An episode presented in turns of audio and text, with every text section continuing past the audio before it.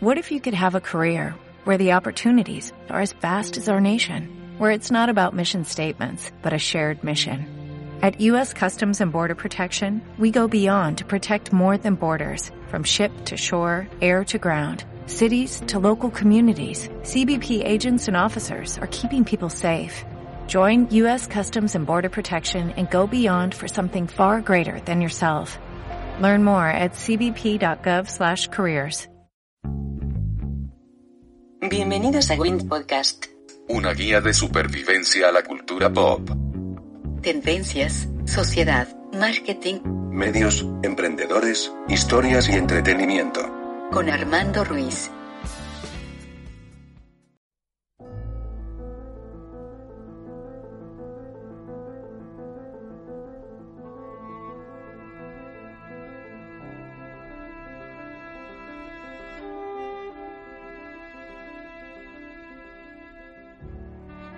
Hola, ¿qué tal? Bienvenidos a Win Podcast. Yo soy Armando Ruiz. En Twitter y en Instagram estoy como Armando-MKT. Y el día de hoy tengo a dos invitados que había platicado con ellos desde ya tiene un rato desde que platicamos de Roma, de Roma la película. Este, vamos a presentar primero a quien está a, mayor distancia. Estoy con estoy con Luz Adriana. ¿Cómo estás, Luz? Ah, Digo Adriana. Está muy bien, gracias. Muy, muy eh, halagada de haber sido invitada otra vez a platicar Ahora- y a echar chisme. Ahora que andas en, en retiro espiritual, ¿no? Sí, anda, me, me, me, me decidí a aislarme unos días. Eh, pues digo, igual, intentando no, no ponernos en riesgo, pero ya, ya estaba un poco harta del cartón de leche en el que vivo. Entonces, me, me pasé a retirar. Haces, haces bien, de repente es bueno, bueno un retiro. Y estoy con también eh, alguien que ya durante mucho tiempo fue asido aquí de, de Win Podcast, eh, con Carlos Bautista Rojas. ¿Cómo estás? Es que está, que está muteado en la grabación, déjale. Ah, estoy muteado, perdón. Ya. No, bien. Este, Cinco minutos hablando, ¿no? Nuevo, este, qué gusto estar acá. Este, y ahorita dice el público, ya que se te vuelva a mutear este cabrón. Oye, y ah, durante mucho tiempo me, ah, hay amigos que me decían, es que ya no invitas a, a Carlos al podcast, ya estás peleado, ya no grabas con él. Le digo, es que creo- con él creo que es, es con el quien grabo más podcast en lo que va del año, ¿no? Pues el negro nomás, ¿no? El, perdón, un cancelado nomás. Sí, ahora es un cancelado nomás que tú lo definiste muy bien, es una peda grabada y ahora en Zoom. Sí, ahora en Zoom, así es.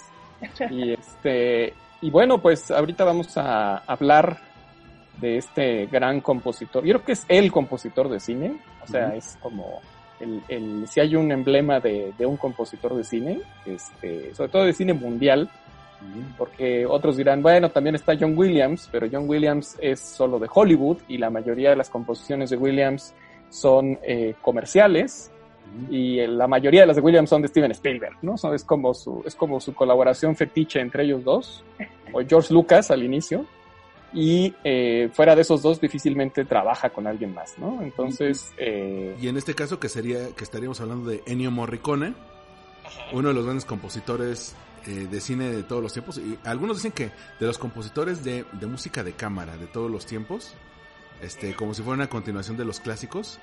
Y por eso quería platicar con ustedes, este, a a usted, ustedes cómo consideran eh, ahora, ahora que, que falleció Ennio Morricone, cómo consideran su legado versus otros compositores. Por ejemplo, mucha gente trajo a, a la, a, la, a la mesa a John Williams, a Hans Zimmer, a Howard Shore. No sé, no sé cómo lo vean ustedes. deja digo una cosa, Zimmer. Zimmer es, mira, Zimmer tal cual es el Nolan de los, es, es, es como Nolan para el cine. Zimmer, Zimmer es el, el compositor para, Y utiliza muchos cuernos en su, en su. Utiliza mucho plagio. Eso es lo que tiene Zimmer, que no es original. Mira, eh, con él aplica lo que decía Groucho Marx de las obras. Es bueno y es original, pero lo bueno no es original y lo original no es bueno. Entonces, este, es un plagiador de tres varos, Zimmer. Pero bueno, es el, como Nolan es el clásico este, personaje a pantalla pendejos del que está lleno Hollywood de 30 años para acá. ¿no? Ya no voy a decir más, porque vamos a hablar de Morricone, que es algo bonito. Te vas a pasar a comprometer. Sobre, sobre Ennio o sobre Zimmer. Pues sobre Zimmer, no, no, no, o sea, también entiendo que hay mucho, mucho fan, pero creo que tiene que ver más con la, pues con la memorabilia de, de este tipo de películas, ¿no? Y con, con el producto de cómo se engloban eh, el trabajo de, de Zimmer, a mí me parece más. ¿No? Que es justamente, creo, el distintivo de Ennio Morricone, ya que eh, voy a aprovechar para entrarle al, tema. Eh, a mí me parece que más bien Ennio se, se, distingue por vivir, eh, digamos que su colaboración o su legado a distancia, ¿no? O sea, él jamás quiso vivir en Los Ángeles, de hecho lo, lo, se perdió de varios proyectos por, por no quererlo hacer, por no querer como, pues sí, figurar, ¿no? Como, como John, un John Williams o un, eh, un Hans Zimmer o un Bernard Herrmann, que también es un otro grande. Eh, y sin embargo, eh, pues bueno, creo que trascendió, ¿no? Sin necesidad de, pues, estar tan de la manita de Hollywood. Más bien la gente iba a buscarlo. Sí, creo que uno de los casos que tú mencionas es, por ejemplo, el de Los Intocables, ¿no? Que de, de, de Brian De Palma, que pues es una película hollywoodense, pero el soundtrack lo hace Morricone y él lo compone y lo, lo orquesta desde, desde Europa, ¿no? Sí, exactamente. Eh, y que eso, ya para entonces él ya se había hecho como esta fama, eh, insisto, fuera, fuera, fuera de cámaras. O sea, él, él tenía esta personalidad como, pues un poco Oscar, decían que era demasiado exigente y demasiado eh, reservado, ¿no? Por decirlo así. Era muy, era muy complicado como aterrizar eh, en cierto sentido, porque si bien era una persona súper dedicada, eh, tenía esta, esta como manía por no dejar de lado el papel del director, ¿no? Entonces él siempre les llegaba y les presentaba 10 variaciones de lo que fuera que, que, iba a componer, y el director generalmente como no tenía pues este conocimiento ni de música, ni de composición, ni de... les costaba todavía, ¿no? Hay que entender que Ennio Morricone pues justamente uno de sus, una de su, de su importancia es el haber eh, impuesto un estilo, ¿no? En estas películas, desde los spaghetti westerns, etcétera. Que de hecho él odiaba que les dijeran así, le parecía un poco despectivo. Y, y, lo es un poco, ¿no? De alguna manera lo, lo es, ¿no? Sí, claro, claro, porque pues era como una especie de series B, ¿no? O sea, películas de serie B. Eh, porque jamás se iban a comparar con estos filmes, ¿no? De, eh, pues, eh, gringos. Pero bueno, hasta de cierto, de cierto modo, pues sí, eh, superaron de otra. También es, es muy a gusto, pero a, a, a, mi, a mi, parecer, pues trascendieron de una manera más, eh, ¿cómo decirlo? Pues sí, como más representativa para este, para el género. Y, y lo volvió más humano, más real, ¿no?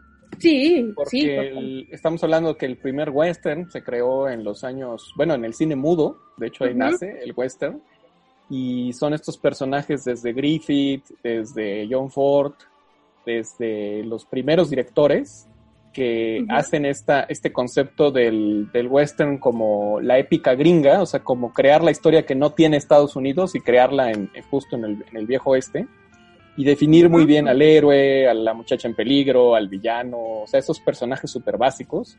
Y nunca claro. fueron tan complejos, ¿no? O sea, siempre las tramas fueron, este, aunque eran superproducciones y visualmente eran impresionantes por los paisajes y por lo que mostraban, eh, de todos modos, en las historias siempre eran muy básicos, ¿no? Eran, eran como repetir lo mismo. Y en casi todas o estaba este, Henry Fonda o John Wayne o este, y ya, ¿no? Y en cambio el, el, el, western europeo, para no decirle spaghetti western, uh -huh. eh, lo que tenía eh, era que este, era pues más apegado a lo que seguramente pasó, que eran estas regiones sin agua, estos claro. tipos sucios, estos tipos que pues se jugaban la vida todos los días, que pues eran este pues era una apuesta, la, la vida era una cosa horrible, ¿no? No era, no era algo bonito, no tenía nada de heroico, no tenía nada de épica, y además eh, era más eh, introspectivo, los, los encuadres son más personales, ahí son más de close-up, no son de, de, estas panorámicas enormes en CinemaScope, porque además eran carísimas de producir.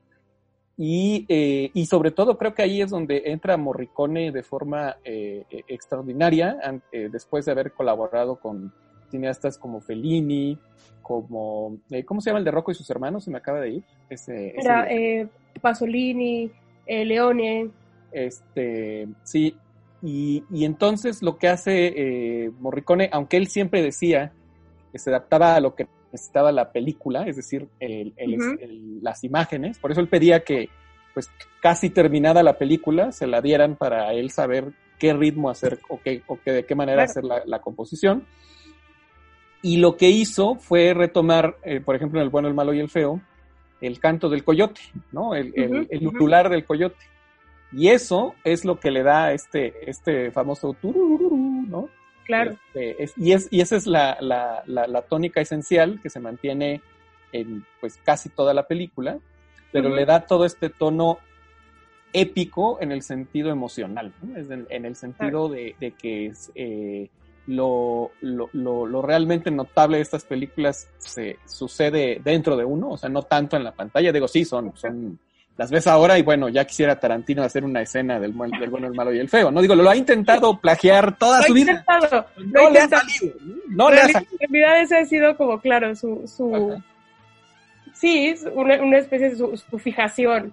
Ajá, ¿no? quiere, quiere hacer el tipo de Sergio- del, el tipo de cine de Sergio Leone, pero Claro. jamás le va a salir, ¿no? O sea, no. Que pues ahí también entra la, la tu capacidad de comunicación con tu director, ¿no? Que en el caso de Ennio Morricone, pues fue gracias a Sergio, de Sergio Leone que, que tuvieron una mancuerna excepcional. Ellos se conocían desde la universidad. Y bueno, Ennio ya empezaba a hacer ciertas cosas, ¿no? Sergio le da como, digamos, su, su primera oportunidad importante para que él pudiera hacer lo que quisiera. Eh, y sí, justamente lo conveniente, digamos que en los procedimientos de, de postproducción, lo ideal es que la película ya esté 100% editada para que Ennio pudiera, pudiera trabajar. Pero en el caso de Sergio Leone, él, al contrario, él esperaba ver qué hacía Ennio con una entrega parcial de la película y ya que le entregaba la pieza, reeditaba para no eh, perderse de nada de lo que, de lo que había hecho Ennio, ¿no?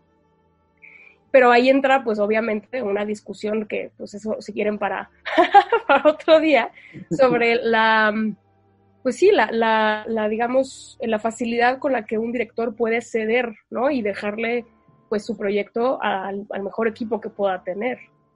Pues, pues, por ejemplo, aquí en lo que, me, en lo, en lo que mencionas, Adriana, pues algunos le han encontrado paralelismos a la, a la mancuerna entre John Williams y, y Steven Spielberg, ¿no? De, digo, evidentemente, como, como acabas de mencionar, pues es, es diferente en el caso de que le da más libertad creativa a Morricone para, para, para presentar cosas.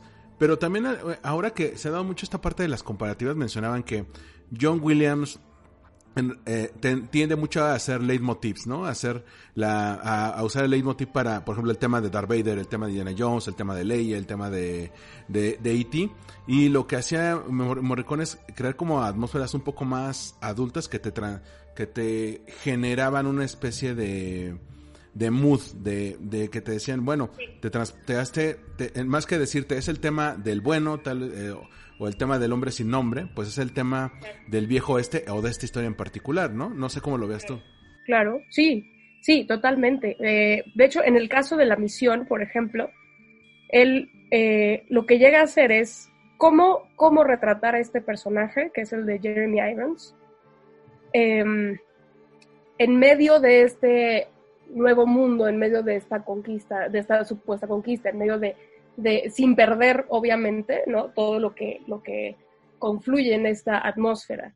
Y entonces él, a través de un instrumento que es el, el oboe, logra, ¿no? Como entretejer al personaje en esta atmósfera, sin que se pierda, ¿no? Que es, que es eh, pues sí, que es una sola pieza, ¿no? Y no solamente como por, por temas. Eh, a mí eso es lo que, bueno, una de las cosas que me parecen más eh, eh, impactantes de, de, um, este compositor. Ahora también, o sea, una de las cosas más interesantes es la, la reivindicación de la música por encargo del que llamado anteriormente como mecenazgo, ¿no? O sea, como ya lo hemos visto en artistas prolíficos a lo largo de la historia de, de, las artes, ¿no? Rafael, Miguel Ángel, o sea, na, nadie, nadie actuó, digamos, enteramente por una inspiración. Ennio Morricone jamás creyó en inspiración, de hecho criticaba absolutamente. O sea, para él era la constancia total y, y, y ¿cómo decirlo? Pues sí, o sea, era sentarse a escribir, o sea, él realmente llegaba, se sentaba en su escritorio, ni siquiera en el estudio, y le daba las horas, ¿no? Entonces yo creo que sí te habla de una especie de, de sí, claro, de procesos creativos, pero también de, de, de artesanía, ¿no? De, cómo fabricar una subhistoria dentro de lo que el director pues le entregaba. Eh, y bueno, en ese sentido creo que ahí queda, queda el sello más que marcado, ¿no? Una música totalmente sentimental, para muchos hasta dirían cursi, pero que yo creo que salvó más películas de las que de las que echó a perder y pues Tornatore yo creo que es, ¿no? Podría hablar por eso. Y, y ahora que mencionas a Tornatore, digo, hay una película que a mí me encanta, Carlos la odia, no sé cómo, qué, qué, qué impresión te, te, tengas tú que es... Seguro es Cinema, bueno, todo Tornatore es malísimo, sí. todo Tornatore es malísimo. Cinema, Cinema Paradiso, en el que a, a mi parecer la música me parece infinitamente mejor que la película en sí. De hecho, la música hace a la película. Sí. Y, el mismo, y el mismo Tornatore lo acepta, ¿no? Él alguna vez lo, lo declaró. Sí, porque hay dos temas clave, en eh, eh, dos composiciones clave de Morricone. El, el, el, intro, que se llama Nuevo Cinema Paradiso, y el tema de amor. Y, y, y esos son lo cursi de lo cursi, pero hace, eso hace la película. El, el cierre que hace llorar a, a, tanta gente, se lo deben buena parte a, a, a la música de Morricone cerrando la película. Sí, absolutamente. Digo, y ahora también que ahí te das cuenta de, de, lo caprichoso que puede llegar a ser Tornatore, porque tiene dos versiones, ¿no? La versión del director, que es más larga y más tediosa y más... Y más cursi todavía. más cursi todavía. Qué asco. Yo, yo cuando dije, bueno, hay una versión del director, dije, bueno, a lo mejor eh, comercialmente, como le pasó a Ridley Scott, como sus primeras películas, que le podían hacer un corte comercial, y dices, bueno, o a Terry Gilliam con Brasil, dices, bueno, a lo mejor la del director tiene un enfoque más filosófico, más... No, hombre, no, es, ¿Vas a decir es, caje, que... es cajeta con el cocha y no, no, no, es una cosa... Es que tú esperabas que se murieran todos también, o sea... No, pero simplemente es contar una historia, no, no forzar la historia a lo que espera la gente de la historia. Es... Sí, bueno, lo que hace la versión del director es te cambia el enfoque que tenía, creo que es Fredo, Alfredo, el, el, el, el mentor de nuestro, de nuestro protagonista. Uh -huh. Este te dice, bueno, él fue realmente el responsable de que su amor nos haya nos haya logrado, pero aún así ahí lo importante es la, la música de Morricone porque te construye la atmósfera de nostalgia de los tiempos pasados. No sé cómo lo ven ustedes. Eh, pues sí, o sea, yo ahí ahí entra también la parte de él atribuía mucho, él, era bastante humilde a la hora que le mete como esta mística, él no podía hacer nada que, que el filme le diera en sí, ¿no? Eh, sin embargo, yo creería que, pues no, o sea, más bien es, todo lo contrario, o sea, él le daba el alma a, ciertos personajes, ¿no? Él le daba presencia a, a, ciertas atmósferas. Yo creo que en el imaginario colectivo, al menos del western, eh, aunque aunque estemos hablando de dos géneros distintos, un, inevitablemente tendrás que pensar en, en, el soundtrack de del bueno, el malo y el feo. O sea, es parte de, de la, pues no sé, de la concepción, ¿no? Eh, no sé cómo veas tú, Carlos.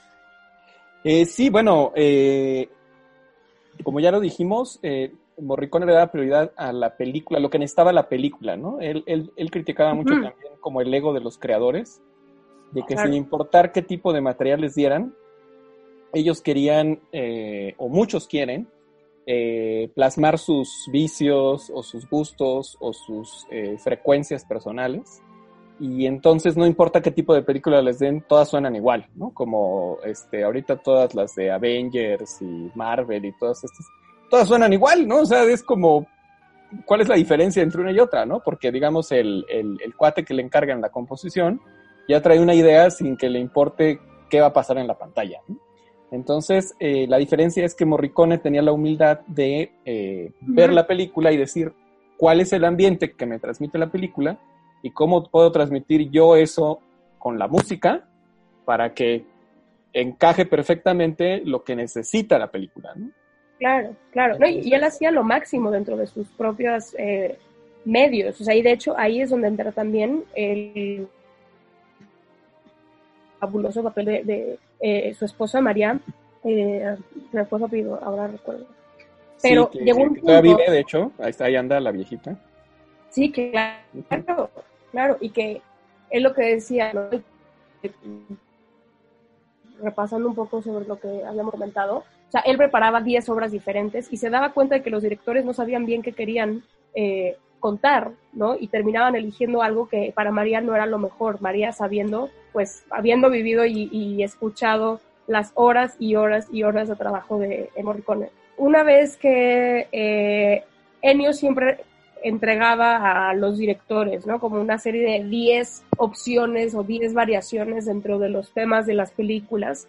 Y a María Travia, que era su esposa, o era su esposa, eh, le parecía que no siempre los directores elegían pues las mejores piezas. Entonces, un día María Travia le dice a Ennio Morricone como, a mí no me parece que esto sea lo mejor que has hecho, ¿no? Ella sabiendo las horas y horas de trabajo detrás, y le propone, eh, pues sí, como entrar en una especie de filtro, de manera que le hacían una versión más acotada a los, a los directores, les daban estas tres opciones aprobadas previamente por María Travia, y ya de ahí eh, seleccionaban, ¿no? De ahí que, que Ennio Morricone pues le dedicara em, varias veces premios y que ella aparecía discretamente, ¿no? En los, en los créditos. Em, entonces yo creo que también generaron como una especie de complicidad y de, y bueno, obviamente, ¿no? Fueron, fueron, eran, una pareja adorable. Eh, ellos se conocieron por una amiga en común y ella cae enferma y Enio, en el momento en el que va a verla recuperarse, no la deja de ver hasta el día que sale del hospital. Entonces, él comparaba eso cuando le preguntaban como, eh, pues sí, ¿no? Como el secreto de su éxito o el secreto de su, de, mm, sí, de cómo, cómo, cómo llegar a ser lo que, ¿no? lo que él hacía y, para él era la constancia. Y dice, en el amor como en el trabajo, la constancia es eh, pues lo esencial, ¿no?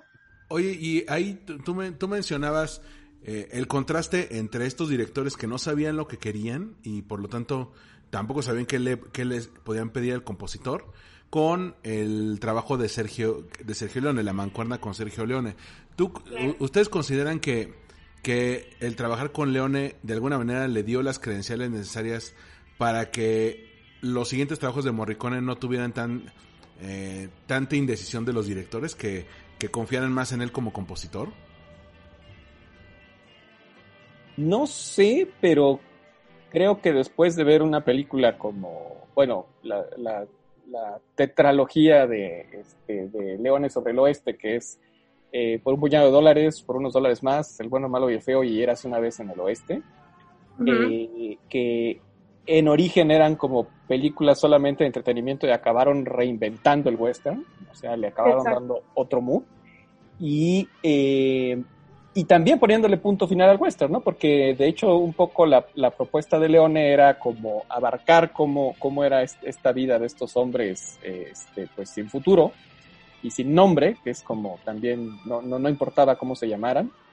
Eh, también les puso, les puso como un clavo de, bueno, hasta aquí llega este proyecto, esto se puede hacer y creo que un, un, buen director después de ver esas obras, pues quería algo así, ¿no? Quería una película que estuviera tan bien, tan bien coordinada, tan bien imbricada entre la música, la imagen y la intención de la historia, ¿no? Entonces, eh, simplemente esta escena eh, final en la del bueno, el malo y el feo, donde está este trío de eh, Lee Van Cleef, Clint Eastwood y el, Eli Wallach, que este, están a punto de, de matarse, este, este fondo musical es tan poderoso que lo usan varios este, espectáculos o varios grupos para iniciar. Por ejemplo, Metallica lo usa para iniciar sus conciertos. ¿no? Sí, claro. Entonces, este, ya trascendió más allá de la simple película, al grado de que los estados emocionales que remite la, música de, Morricone te pueden poner de buenitas, como el tema de, de Eras una vez en América, que era el, el tema cuando están los niños ahí haciendo este, malandreses en Nueva York, o es una música realmente celestial como la de la misión, que es el, el, el oboe de Gabriel, se llama, creo, que sí te, te pone chinita la piel, ¿no? Que dices, qué cosa, qué es esto, ¿no? Es, que de hecho es también mucho lo que le da a esa película, ¿no? Si esa película no tuviera la música de Morricone, sería asquerosamente aburrida, ¿no? O incluso, o incluso piezas sueltas, ¿no? Que, que por sí mismas tienen un alto valor. Por ejemplo, el famoso Ecstasy of Gold, que, que, que comienza de una manera muy sencilla con el piano. Y conforme entra el co, eh, la, la corista, eso alcanza unas proporciones épicas, ¿no? Eh, incluso aunque no hayas visto la película. Sí, bueno, hay artistas ahora como Yoyoma que sacaron este, pues discos eh, con, con, la música de Morricone, pero con adaptaciones de orquesta sinfónica, ¿no? O sea, digo, ya de por sí la, la música de Morricone es interpretada con orquesta, pero estos arreglos, digamos, eh, más, eh, ¿cómo se podría decir? Eh, más exquisitos, o sea, uh -huh. de, de, gente que se dedica ajá, a, a, música este, como la Berliner Philharmoniker y, y, cada tanto toman la música de Morricone como eh, referente de uno para poder enganchar con la gente que no está muy acostumbrada a escuchar la música orquestal, o sea, es, es, es lo, lo, ideal para introducir a la gente que no sabe nada de música orquestal, y dos, para sacarle todo el jugo que tiene una, una melodía, ¿no? Porque con una orquesta de esas, pues sí, este, de alguna manera eh, demuestras el genio creativo y la, y la capacidad de, eh, minuciosa de poder hacer una pieza orquestal, ¿no? Que no es, no es de enchilame otra gorda. Y ahora que, que mencionaban, eh, bueno, Adriana lo había mencionado hace rato también y, y Carlos ahorita recién, ¿cómo, ¿cómo, está la intencionalidad de Morricone? Que, que él lo hace de acuerdo a la historia que se quiere contar. Y ese ha sido como un, bueno, en los últimos años de Morricone fue como su gran coco porque también surgió este fenómeno que, en gran medida se lo debemos a Tarantino que tomaba alguna de sus piezas como por ejemplo la, eh, la pieza de la arena en Kill Bill y la usaba en otro contexto al grado de que Morricone se, se enojaba de que lo usara en un contexto diferente al que tenía planeado para esa pieza, ¿no? Eh, pues yo creo que también hay una hay una cuestión, o sea, Ennio Morricone yo creo que difícilmente iba a ser como un escándalo a partir de eso, porque también habría sido como desdecirse, ¿no? Eh, él, él, él, como que declaraba varias veces que para él no servía su música si el director no estaba de acuerdo. Pero pues obviamente eh, pues sabemos que a Tarantino le gusta estirar estos límites, ¿no? Y llevarlos a, pues llevarlos a, a ¿cómo decirlo?, en favor de su... De Al pastiche propia... y el plagio, esas son las palabras que estás buscando. Pastiche y plagio. No hay otra palabra para... Tarantino en italiano significa pastiche y plagio. Ya. O sea, Al, algo me dice que no eres muy fan de Tarantino. Fíjate que sí lo soy, porque empezó con muy buenas películas. Mira, este, Perros de Reserva es uno de los mejores diálogos de cine, es un gran homenaje a toda la novela Bach. Es una gran película. Eh, eh, Pulp Fiction también es una gran edición de, de, brincar los tiempos, del diálogo, de hacer de diálogos estúpidos, hacer muy claro. buenos moods, este, condiciones emocionales, está chido. Y no, y no, este, bueno, ahí usamos más música rock o pop, este, claro. no usa música de otras películas. Ya con Kill Bill ya empieza una cosa extraña, porque esta parte como de homenaje a ciertas escenas y luego con música que nada tiene que ver del origen de esa, de, es así como, a ver, entonces, pero se lo pasas, ¿no? Porque dices, bueno, fue la primera vez que lo hizo, órale, va. Claro. Pero ya estas últimas cosas de, este, esto de eras una vez en Hall, eso ya es marranada. De, de, de, de Django sin cadenas, ¿no? De Inglorious Bastards. Sí, fíjate bueno, que Django, fíjate, Django no es tan mala, Django no es tan mala, tiene sus destellos, Django tiene... Django pero, tiene sus destellos. Pero Inglourious Basterds es aburrida, o sea, es, es pésimamente aburrida y además es un, es un mal plagio porque es un, es un remake de una película que ya existía también. Claro, o sea, yo, yo, yo siento que él tiene un afán tremendo, eh, Tarantino tiene un afán tremendo por decirle al mundo qué es lo que le gusta, ¿no? O sea, más allá de contar Ándale, una historia... Sí es como, pues a mí me gusta, eh, no, como me Es como el chavito de, bueno, ya no es un chavito. Brad Pitt, el, el cuate que hizo ¿Mm? Real Player One, es como el cuate de que hizo Real Player One. Sí, claro. No le interesaba contar una historia, le, con- le interesaba decir qué, qué le gustaba, ¿no? Eso era, esa es la verdadera intención de la historia. ¿no? Claro. Y que hay algo aquí también, algo muy, o sea, hay- es- es muy paradójico, ¿no? Porque entendiendo el tipo de director que es Tarantino y del desencuentro que, que pudo haber tenido con Ennio Morricone, pues que al final haya sido de Hateful Eight por la que le hayan dado el premio Oscar, ¿no? O sea, yo creo que varios nos ah, quedamos así como, eh, pues en realidad debió de haberlo recibido, no sé, por otros, tal vez, Claro. y no de Hateful Eight, y más hablando de pues un personaje que ha, que ha musicalizado más de 500 películas y series de televisión, más de 70 millones de discos vendidos. Eh, además de, o sea, esto, es otro dato curioso, él compuso el tema del Mundial de Argentina del 78.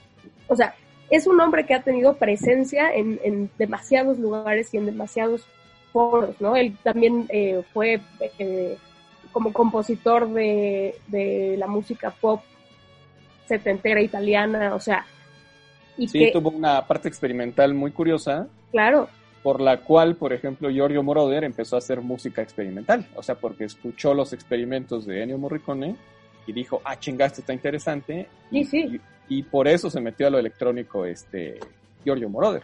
claro. Y, y- y te digo, ¿no? O sea, terminando la idea, como que haya- es tan paradójico que este personaje que tenía presencia, el respeto, eh, que, eh, no sé, que, que tan tomado en cuenta, pues haya sido Tarantino el que lo haya llevado, digámoslo así, a la premiación, ¿no? Eh, a su primer, su primer galardón, por decirlo así, en, ante la academia. Que, que luego esos premios del Oscar son como, bueno, ya se lo dan porque no saben si va a vivir otro año. Claro, Y además Digo que porque ya, le habían dado uno, sí, el, el- honorario, el el honorario. honorario. Pero tal cual como una nominación, pues nunca le habían dado, ¿no? Que también son estas cosas de Hollywood, ¿no? Que, lo- que el honorario lo recibió en dos, el 2006, pero ahí más bien es donde, como mencionaban, ya lo veían de, ya está más de salida, entonces vamos a darle uno, como le pasó a, a creo que a Peter O'Toole, le pasó muy parecido. Y, es, y, eh, y, y en el caso de, de Morricone, pues, pues también en parte ese, ese Oscar se dio a que eh, llegó a decirle a Tarantino, oye, deja de copiarte mis canciones, y el otro le dijo, oye, voy a hacer una nueva película, ¿te avientas a musicalizarla? Pues va, ¿no? Pues sí, de hecho sí, por eso, por eso fue la alianza, porque sí, Claro, hubo molestia por parte de Morricone de que Tarantino ya lo agarrara de cajón, ¿no? Era así como, claro, y pues, págame regalías siquiera, cabrón, ¿no? Ya. le funcionó ese acoso porque al final pues sí lo musicalizó. O sea, yo hasta lo veo como una estrategia de, Fíjate que sí voy a hacer eso, fíjate, ya, ya, ya estoy, voy a empezar a plagiar a Guillermo del Toro todo el tiempo, exacto, que se encabrona y entonces hacemos una novela juntos y ya. Exacto. Y que también, o sea, yo creo que muchos directores se valieron de la importancia y de la, ¿no? De la gran etiqueta que era poder tener a Ennio Morricone en tu, en tu, en tu, en tu película más allá de que hubiera gente que de verdad lo admirara. Por ejemplo, Almodóvar cuentan que cuando, cuando Ennio Morricone hizo Atame, Almodóvar jamás le dijo nada. O sea, fue hasta unos premios en, la, en los que se encontraron y le dijo Almodóvar a Ennio, ah, por cierto, me gustó lo que hiciste con Atame. Más bien dicen que porque no lo entendió, ¿no? O sea, que le costaba entender Claro, esas entender. escenas con la música que él le puso, ¿no? O sea, que le costó entender. Bueno, pues era español, ¿qué esperabas? no? Es español. Digo, es, ya no se muere, pero pues digo, también... este, No, y ya empezó grabaciones de su nueva película. Sí, ya vi. Con cubrebocas y con Tilda Swinton. Pero también hay trabajos de Morricone que, que hay, hay que a veces superan la propia película, como el famoso Novecento, la leyenda de 1900, o El fantasma de la ópera, la versión de Gerald Butler, o Lolita con Jeremy Irons, o la misma eh, Malena, ¿no? Es decir, hay- hay- es, es, un, es una persona que si bien mucha gente lo ubica por los westerns, es una persona bastante adaptable al tipo de historia que se quiere crear.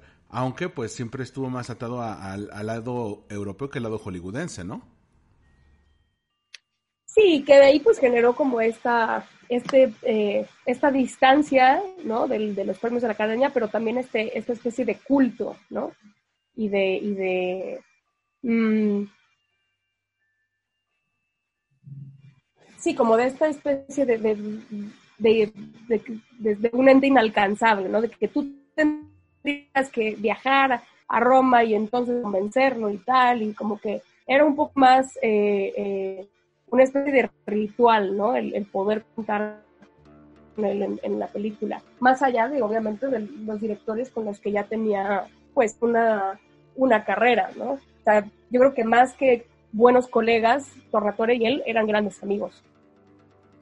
y, y, de hecho, no sé, a pesar de que Tarantino, como dice acá el, el buen Carlos, es plagio, de alguna manera eh, eh, trajo a Morricone a, unas generaciones más jóvenes que a lo mejor porque ya no las pasaban tanto en la tele o porque las opciones de streaming no tenían eh, una opción tan tan grande de cine de, cine de, lo, de los 70 para abajo, pues no conocían el trabajo de Morricone, ¿no?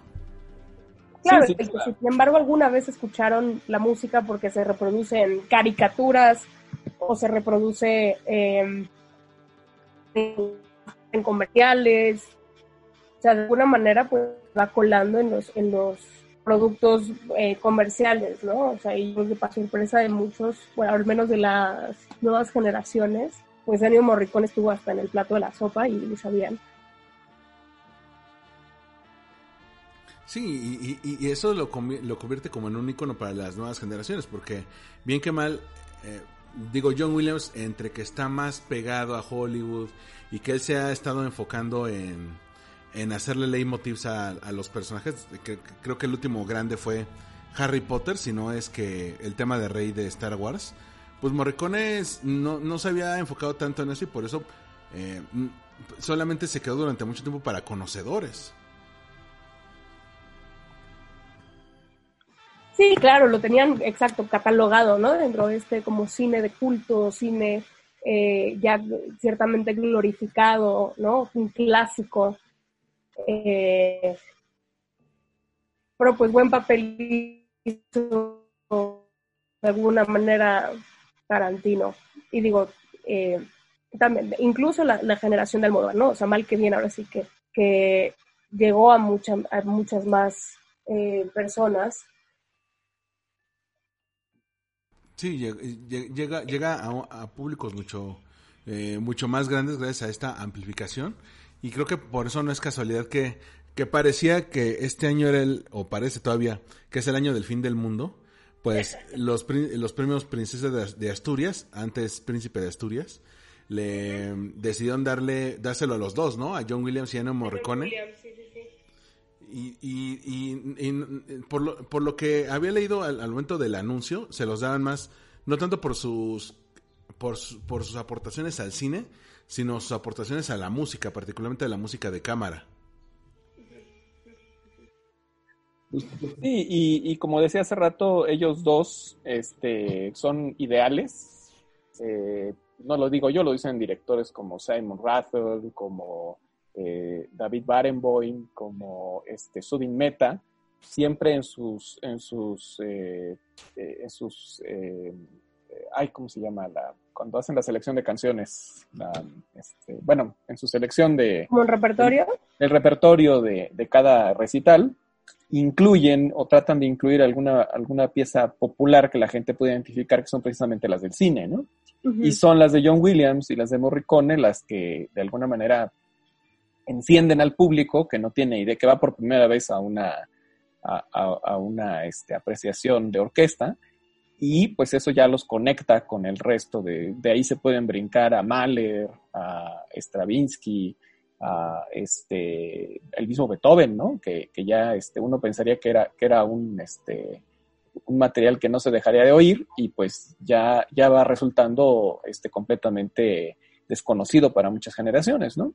Entonces, eh, eh, sí, sí encaja con esto lo del, lo del premio, porque pues Morricone y Williams sí han sido como los grandes creadores de estos eh, leitmotivs eh, sociales, o sea, quien no escucha las, las notas de Star Wars o de Harry Potter, o del bueno, el malo y el feo, o de este, los unos intocables, la misión, en fin, Cinema Paradiso, eh, y, te remite de inmediato al mood de la película, no tanto a las escenas de la película, ¿no? Y eso es lo interesante, ¿no? De, ser, un, de ser un gran músico, ¿no? Que te genere emociones y que te, que genere una, una experiencia artística, que esa es la finalidad de este rollo. Pues como tú, Carlos, que, que te metiste a, a, escuchar a Morricone para ponerte en el mood antes de, de meterte a grabar. O sea, es, así, así te habla de que la música de Morricone en sí misma te... Eh, das, incluso tiene una personalidad muy marcada, a diferencia de las de otros compositores que o se ve eh, bastante derivativa o, o, plagiaria como la de Zimmer, o eh, que puede ser muy diferente de película a película como la de Williams, ¿no?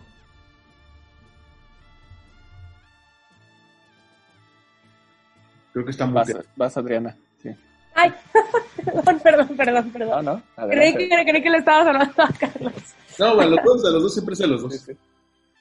Sí, no, absolutamente. O sea, y que a ver, o sea, hemos de entender también que, que ellos entran en la generación como de esta de estos nuevos lenguajes, ¿no? Al final del día el cine sigue siendo eh, demasiado nuevo, ¿no? Podríamos decir, me, me, atrevería a decir que ellos, tanto John Williams como Ennio Morricone, son los precursores de esta era eh, donde, donde, donde se, digamos que se, se van preservando ciertos imaginarios, ¿no? Ciertas formas de pensar, eh, de, de, remitirnos a figuras eh, de la fantasía, de, la, de, de las recreaciones, o sea, que es lo mismo que sucede en los westerns, como que se van, eh, pues no sé, o sea, cuando tú, cuando tú te, te hablan acerca de el desierto sería, o, bueno, del desierto, de los vaqueros, de Clint Eastwood. O sea, yo creo que todos tenemos al menos unos tres referentes en los que podemos pensar de la misma manera, ¿no? Eh, que fue pues un poco, ha sido sobre todo eh, la tarea del cine y que no podemos eh, desestimar la, la labor que han hecho estos compositores en, la recreación de estos sonidos, ¿no? Y de estas segundas narrativas. Eh, a mí me parece que sí, hay, hay una... Ay, perdón, los estoy... Permítanme, los estoy perdiendo un poco. ¿Me escuchan? Sí, te, sí, sí te oímos bien. No sé por qué siento que... Es que estamos calladitos, te estamos escuchando. es que ahora sí estamos poniendo atención. Sí. Ah, Por eso no le entramos a, al mansplaining, porque dijimos, no, pues aquí quien conoce eres tú. no, eh, y aquí aclaramos que si alguien sabe de cine aquí es Luz Adriana. Ella, no, pero no, no, no, no, no. Ella trabaja en producción de, de, cine, entonces ella es la, la, especialista en este asunto. Eh, no, y bueno, en fin, a mí me parece que pocos como Morricone, ¿no? O sea, tendríamos que juntar también a Nino Rota, que es otro de los grandes eh, músicos, digamos, renacentistas, así se les, se les hicieron eh, llamar por, pues por el cuerpo de, de, las obras, ¿no? Nino Rota fue quien eh, musicalizó la primera versión de Romeo y Julieta. Uh -huh. Y que bueno, iban como por las mismas eh, fechas, ¿no? Todos estaban buscando la manera de, de resignificar la música en el cine, porque hemos de pensar que el, el cine siempre fue, en sus inicios fue mucho más teatral que otra cosa, ¿no? Eran los personajes y los elementos de alrededor ¿no? Que, que imitaban más a, a, las puestas en escena que a un lenguaje en sí mismo, ¿no? Entonces, el peso de, de, de personajes como Ennio Morricone, como Nino Rota, como Bernard Herrmann, eh, como John Williams, es el, pues un poco el génesis, ¿no? De estas, eh, de estas historias, ¿no? Es, es eh, el espíritu de estas historias, el carácter de estas historias. Sí. sí. Eh, uh -huh. Vas, Armando. Pues, no, no, no, no, no. díganme. No, es que quería retomar esto que mencionabas de, de, cómo ayuda a generar el carácter de esas historias. Y es que es un esfuerzo de storytelling, de construcción de historia, de narrativas eh, constante, que siempre se, se busca crear nuevas, nuevas, reglas en el juego. Y a veces funcionan y a veces no. Pienso, ahora que mencionabas el nombre de, los nombres de los, de los compositores, referencia para, para aquellos que, que, entraron gracias a Morricone, pues estoy pensando en otros esfuerzos nuevos, por ejemplo el que hizo Junkie Excel, que, que es el cuate que musicalizó las películas de Snyder de, de, de DC, que pues no fue lo más afortunado, porque también hay cosas que, que funcionan mejor en la percepción del público que otras, ¿no? Sí, sí, absolutamente. Y que también por eso, o sea, uno debe de entender el lenguaje como algo que debe de permanecer vivo, ¿no? Debe de permanecerse eh, propositivo. Em, que los experimentos, pues bueno, siempre van a ser parte de esta construcción de, de nuevos lenguajes, pero a mí me parece que, pues no sé, por eso es tan criticable lo que llega a ser Tarantino, ¿no? Volviendo un poco al tema favorito de Carlos. No, porque, porque tú cuando reproduces tanto la misma cosa y la, la como que la... em, La choteas. ¿no? y la, la choteas tanto, pues de alguna manera estás, estás eh, extinguiendo algo que pudo haber sido totalmente nuevo, ¿no? Extinguiste la posibilidad, tan caro es que es el cine, ¿no? Tan costoso que es hacer una película, para que elijas algo que ya existía en el imaginario, ¿no? Y que, y que no le aportes mucho más, ¿no? O sea, por eso podemos caer un poco en esa, pues en esa discusión que también es muy a gusto, porque al final este contenido, este tipo de contenidos nuevos, pues impregnan en las nuevas generaciones y aunque sea, pues los hará curiosos, ¿no? Y ya cuando se den cuenta de que antes hubo un Ennio Morricone o que antes hubo, pues no sé, eh, un Sergio Leone, eh, ellos decidirán si Tarantino les parece bueno o no. Eh, y si es bueno o no, pues es como una discusión aparte porque al final pues será quien les, por quien conocieron tal o cual obra, ¿no? Eh, o sea, yo, por ejemplo, pues me quedo con muchas ganas de que Kubrick hubiera hecho una, una eh, colaboración con Ennio Morricone, que estaba programada para la naranja mecánica, ¿no? Entonces será algo que pues nunca sabremos cómo hubiera quedado, Claro. pero pues, ¿no? Uno como bueno, que... pero en el caso de Kubrick, lo que pasa es que Kubrick hartó a los, a los compositores, porque por ejemplo para 2001 Ujú. hubo una composición, ahorita no me acuerdo quién la, quién la hizo, por aquí la tengo en los archivos, la tengo guardada, porque fue casi, este, de- después ya se comercializó, pero durante muchos años fue casi como un mito de que existía una, una composición exprofeso para 2001. Y a la mera hora lo que hizo Kubrick fue este, adaptar música orquestal que ya existía de Strauss, de Ligeti, Sí, sí. de otros este, autores clásicos o contemporáneos, y con eso eh, generar los ambientes que él estaba buscando. Digo, ahí, ahí pasó al revés, ¿no? Como música que era, por ejemplo, el, el vals de Danubio Azul, que Claro. te imaginabas que era solo para la fiesta de fin de año de, este, de, de Austria. Ahora la escuchas y no puedes otra cosa sino imaginarte esta escena donde están en la gravedad cero y está Sí, por sí, sí. aterrizar la nave. ¿no? O, o así habló Zaratustra, que, que lo usaban al principio, ¿no? Exacto, que también es de Strauss y que era, pues bueno, es una, es una este, obra orquestal y que a partir de eso lo vinculas eh, con el espacio y con Kubrick, ¿no? O sea, no, no te puedes imaginar otra cosa más que eso, ¿no? Pero ahí, eh, digamos que no lo hizo con base en una obra que ya fuera visual, ¿no? Sino con una obra orquestal que además ya no era popular, ya no se escuchaba en ese entonces y que la resignificó con un, con un estado este, visual y emocional completamente nuevo, ¿no? Que es, es el eterno tema que decimos, ¿no? O sea, sí, no es original, pero hay una enorme diferencia entre saber adaptar algo y darle una, una, una visión original, aunque sea sobre una obra ya hecha. Claro. Es como dice este cuate, saber robar, ¿no? O sea, no es lo mismo este, copiar y pegar. este, Luis González y González le llamaba eso tijera y engrudo, ¿no? O sea, copias, o sea, cortas y pegas así burdamente y obviamente se ve que es un copy-paste, ¿no? Es como el plagio de Peña en su, en su, en su tesis, ¿no? O sea, ni las pinches comillas le fue capaz de ponerle, ¿no? Austin Kleon en su libro de, de Still Like an Artist te habla de eso, que, que los artistas buenos roban y los artistas malos plagian, que no es lo mismo. Sí, y saber robar significa reinventar, o sea, es- estás tomando una base, digo, el- la historia del héroe es la misma para este Odiseo y es la misma para Parsifal, y, pero las variantes y cómo la cuentas en un entorno completamente distinto es lo que te permite ver una genialidad en un Luke Skywalker o en un Harry Potter, que están perfectamente bien adaptados con un universo complejo y bien estructurado, a este, ver eh, una película de Nolan, ¿no? Que Perdón, pero el señor no sabe hacer un guion. Yo creo que ibas a decir a Tarantino quitándose la camiseta. También, bueno, pero es que ya está muy, ya está muy sobado Tarantino. Digo, ya, digo, ya es demasiado. Brad ya Pitt- es hacerle, ya es hacerle publicidad, ¿no? Sí, a Brad Pitt quitándose la playera. Que aparentemente los ven como, oh, wow, este, súper novedosos, y en realidad, pues están copiando y pegando, ¿no? O sea, no saben robar, ¿no? En ese sentido. ¿no?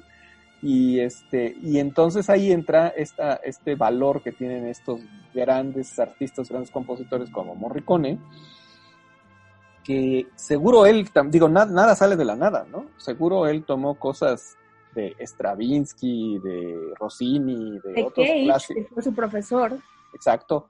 Este, bueno, ya mencionaste a Nino Rota, ¿no? Que fue el que dio la pauta de cómo musicalizar el cine en Europa, ¿no? Exactamente. Nino Rota fue el que este, pues, musicalizó todo el, el- el realismo italiano, el neorealismo italiano, eh, que musicó- musicalizó a Fellini. Imagínate, eh, poder encontrarle eh, tono a lo que presentaba, lo que quería Fellini. O sea, un cuate que también trabajaba a partir del el arte por el arte, ¿no? A veces no tenía ni guion, ¿no? Entonces este cuate era, tenía una idea y sobre, sobre eso iba trabajando y dejaba que todos improvisaran, ¿no?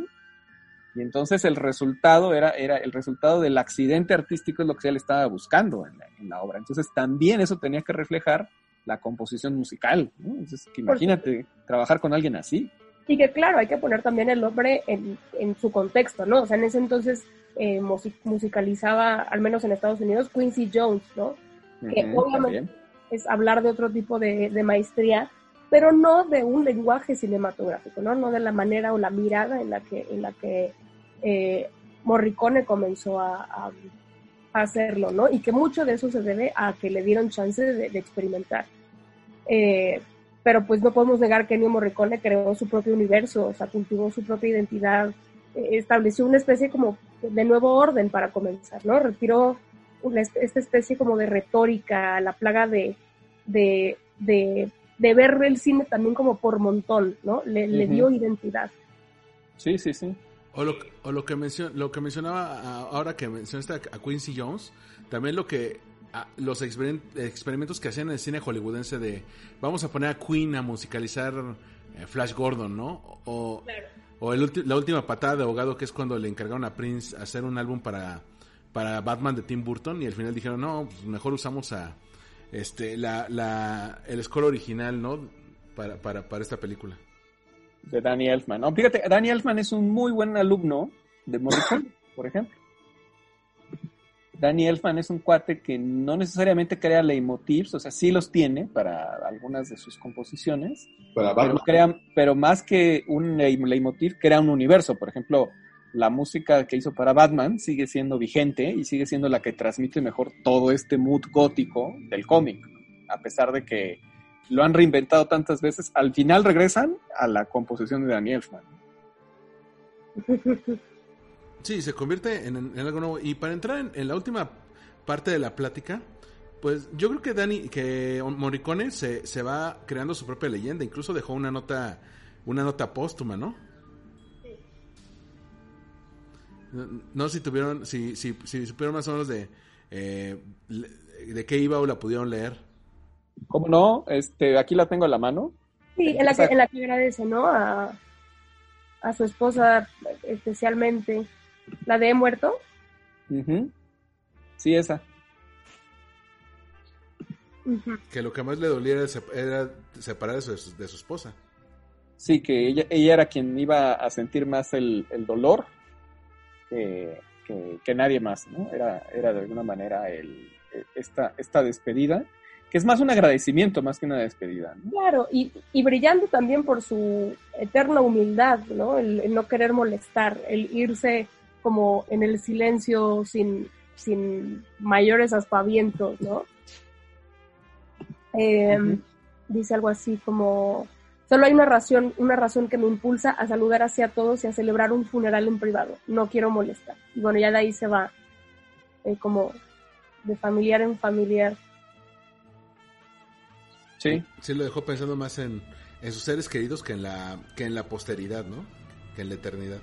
Oigan, y por ejemplo, para, para aquellos que a lo mejor escucharon esto y, y hemos mencionado algunas piezas, hemos mencionado las de las de la saga de, de, de Clint Eastwood con Sergio Leone, hemos mencionado lo- algunos trabajos hollywoodenses, pero para aquellas personas que, que apenas se van a meter con esta parte de, de Ennio Morricone, ¿ustedes qué piezas les recomendarían? Empieza tú, Eh, Adriana. Híjole.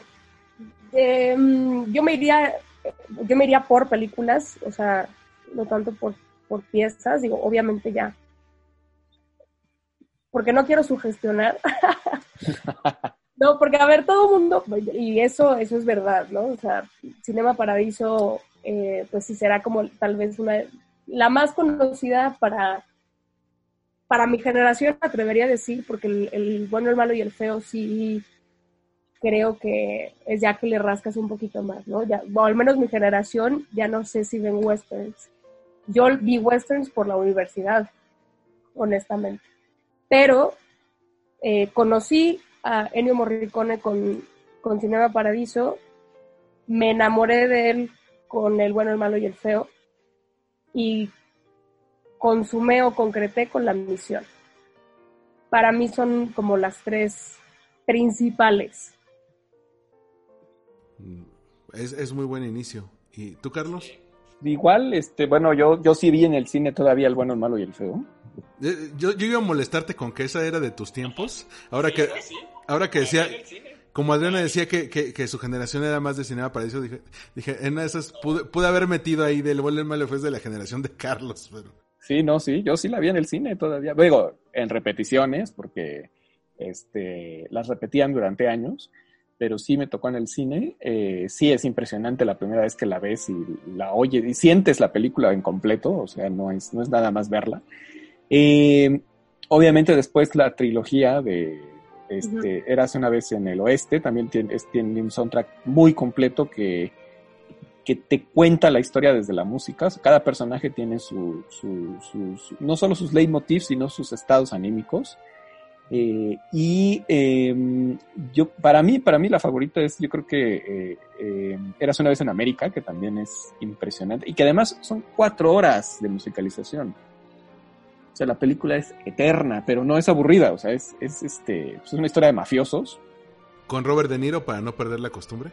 Exacto, y este, que es la última de, de Sergio Leone, de hecho, este, casi no la acaba, o sea, se murió eh, rozando el poste.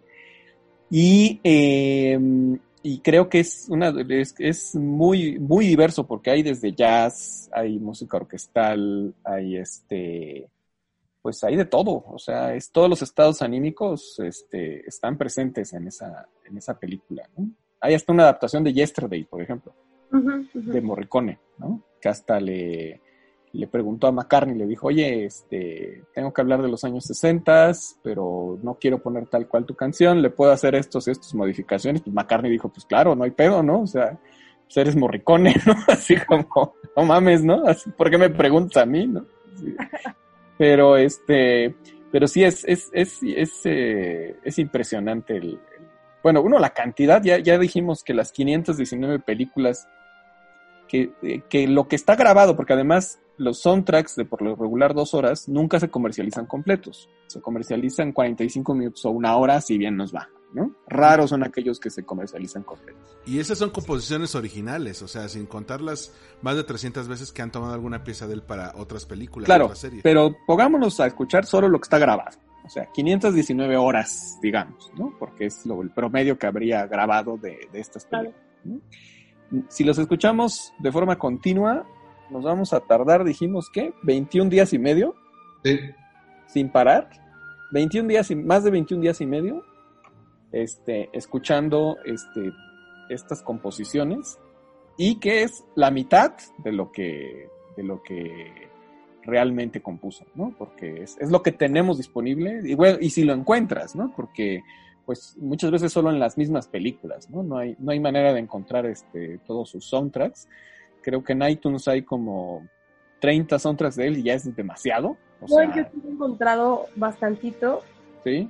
De hecho, ahí fue donde logré encontrar el de, sí, el de The Thing, que la verdad sería otra recomendación. Ah, sí es cierto, claro. Y que ahí la sugerencia fue de Carpenter. Totalmente. Y que además, Carpenter le entregó un demo de cómo quería que sonara y ya Morricone le regresó la, la música hecha. Exacto, exacto. Y que para muchos que habían trabajado con John Carpenter les dijeron como, es que Carpenter es capaz de que él, él solito quisiera hacer la música de tan obsesivo que, que es, pero, pero claro, la admiración por Morricone era tal que se la soltó.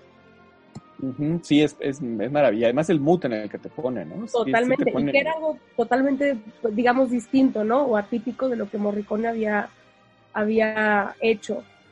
Sí, sí, sí, sí, es, es maravilloso. Que, que antes de eso, bueno, Carpenter había hecho el soundtrack de todas sus películas. Claro. Que son malísimos, por cierto. Exactamente.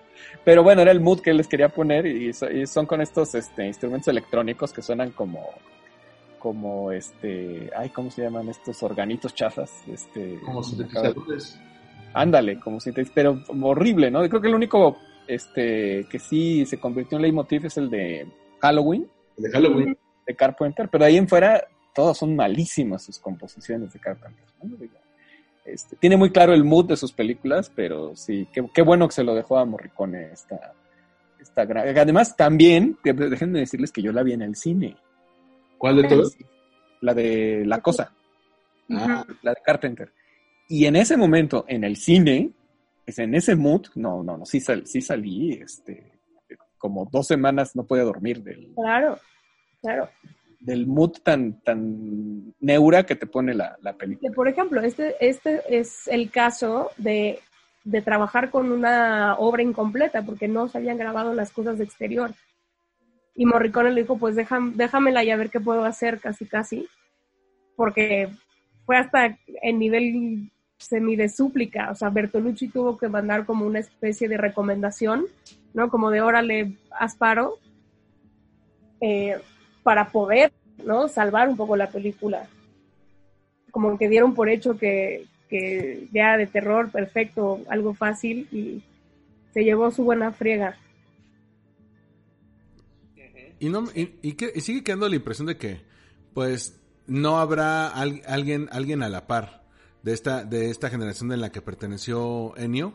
Creo que los nuevos, no sé, no han, no han logrado ese tipo de, de trascendencia en, sus obras. Estoy pensando en, un Alan Silvestri, por ejemplo. Ya ni, ya ni hablemos de cierto alemán que, ya mencionamos mucho al principio de la, de la plática. Pero, pero, pero, pero creo que a, partir de aquí empieza la leyenda, ¿no? Ya cuando salgan los demos, las grabaciones que usó para, para alguna otra película, las partituras, pues vamos a, seguir teniendo material de Morricone para los próximos años. Sí, absolutamente. O sea, yo veo, veo difícil, no, no encuentro por el momento a alguien comparable, sobre todo compositores eh, jóvenes. También porque hay una situación, pues de cómo funciona el, el cine al menos hollywoodense, que es el que tenemos un poco más al alcance. Y el que tiene eh, también presupuesto para financiar esas cosas, ¿no? Por supuesto, por supuesto. También por eso hubo tantas composiciones de Morricone, porque se las encargaron, ¿no? Sí, sí, sí. Que, él suyo no hubiera, no hubiera compuesto tanta cosa, ¿no? Claro, ¿no? Y es un poco volver a la reivindicación de, les digo, ¿no? Como de este mecenazgo y las cosas por encargo. Y el, el papel que toma Ennio Morricone, que es muy lejano al de ser protagonista de sus propias obras, ¿no? Más bien todo lo contrario, siempre se lo atribuía a lo que el director le, le otorgaba. Y por otro lado, que él siempre fue como un hombre muy de familia, ¿no? Casi que cada trabajo que hizo, experimental o no experimental, o sea, él no dejaba sus, proyectos em, personales, ¿no? Y, para él siempre, eh, como que su, su vida profesional también giró en torno a su familia, ¿no? Y por ello que le agradeciera tanto a, su esposa y que viera eh, su colaboración como un granito más, ¿no? A una, a una, eh, a un, como de un todo. A mí, me, parece que gran parte del éxito de Morricone está en su humildad y, y, dedicación, que me parecería que es de lo que más carecen actualmente los, eh, pues las propuestas eh, más contemporáneas, por decirlo así. Pues creo que este es un muy buen cierre para, para el tema de, de Ennio Morricone, ¿no? Si, si quieren mencionar algo, alguna consideración final que a lo mejor no platicamos en, en esta hora y que, y que, y que podríamos agregar como una especie de pilón. Mm, No, yo solamente que pues busquen las películas originales de donde vienen las melodías. Eh, yo agregaría una última que es de las primeras de Tornatore, que es del 90, que es Estamos todos bien con este Mastroianni. Que luego hubo, hubo un remake luego con De Niro, ¿no? Que no estuvo bueno. Ajá, sí. Pero esta, esta película eh, no solo lo compuso otra vez eh, Morricone la, la, la música, este, y que además es, es muy divertida, sino que sale Morricone en la película cuando están en la orquesta y hay un hijo que toca este, los, este, los tambores y solo lo toca una vez cada media hora, una cosa así. Y entonces mientras está platicando con el papá y el director que está en la orquesta es Morricone. Entonces, tan buena, como mencionó Adriana, tan buen amigo era de Tornatore que hasta permitió que lo que salir de hacer un cameo ahí en la, en la película. ¿Tú, Adrián, alguna consideración final? Eh, pues que se dejen sorprender por su por su obra. O sea, en realidad, eh, o sea, Morricone se le puede conocer, eh, eh, ¿sabes? Como que yo recomendaría no eh, viciarse, digámoslo así, eh, porque a veces uno descubre, ¿no? Como ciertos matices de, él como artista, ¿no? Su, intención como músico, ¿no? Más allá de, como un colaborador.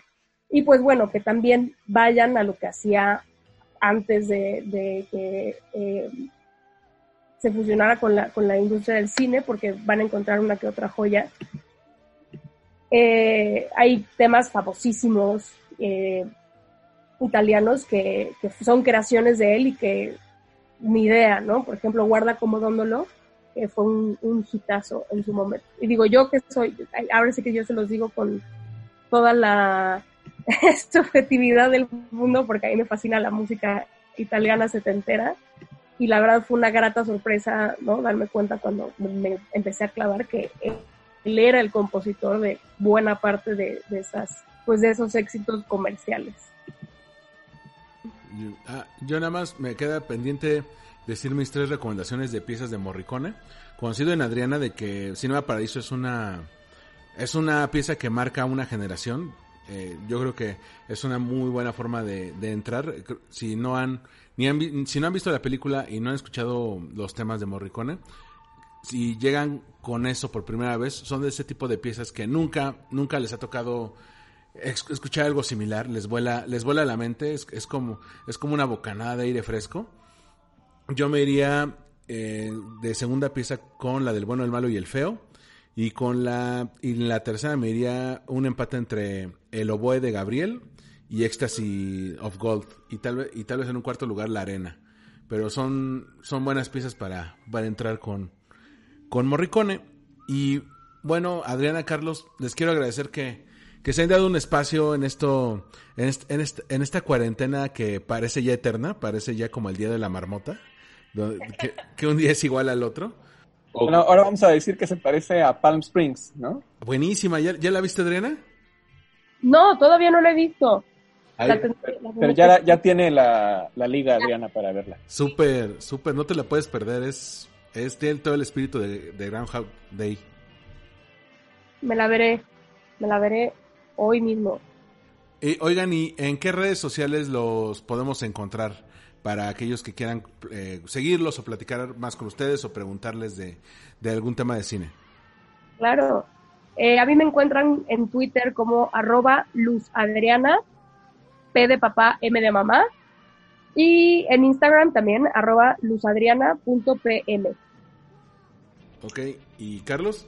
A mí como Carlos BR-editor. Me robaron el Carlos a secas, entonces este, ya no lo puedo usar. Eh, y eh, en Instagram como arroba Carlos Acecas. Súper. Ya también lo voy a empezar a usar. Y sí, porque siempre está bien abandonado ahí. Pues Carlos, Adriana, mu muchas, muchas gracias, la verdad. me, da, me ha gustado platicar de este tipo de temas con y ustedes que son gente que sabe, gente que, que tiene una, una muy buena formación en esto, pues siempre, siempre es un gusto escucharlos en, en este tipo de, de temas. Y a mí me encuentran en Twitter y en Instagram y en TikTok, aunque nunca lo actualizo, como Armando-MKT. Y bueno, nos escuchamos en el próximo Win Podcast. Bye.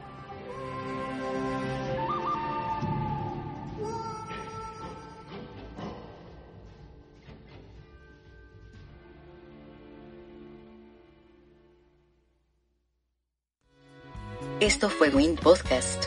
Una producción de All We Need Is Blog. Síguenos en iTunes. Y Boxo en allwinidisblog.com.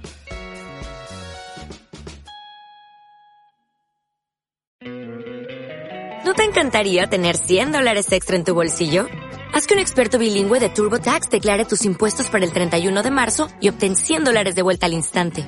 Porque no importa cuáles hayan sido tus logros del año pasado, TurboTax hace que cuenten. Obtén 100 dólares de vuelta y tus impuestos con 100% de precisión. Solo con Intuit TurboTax. Debes declarar para el 31 de marzo. Crédito solo aplicable al costo de la presentación federal con TurboTax Full Service. Oferta sujeta a cambios o cancelación en cualquier momento.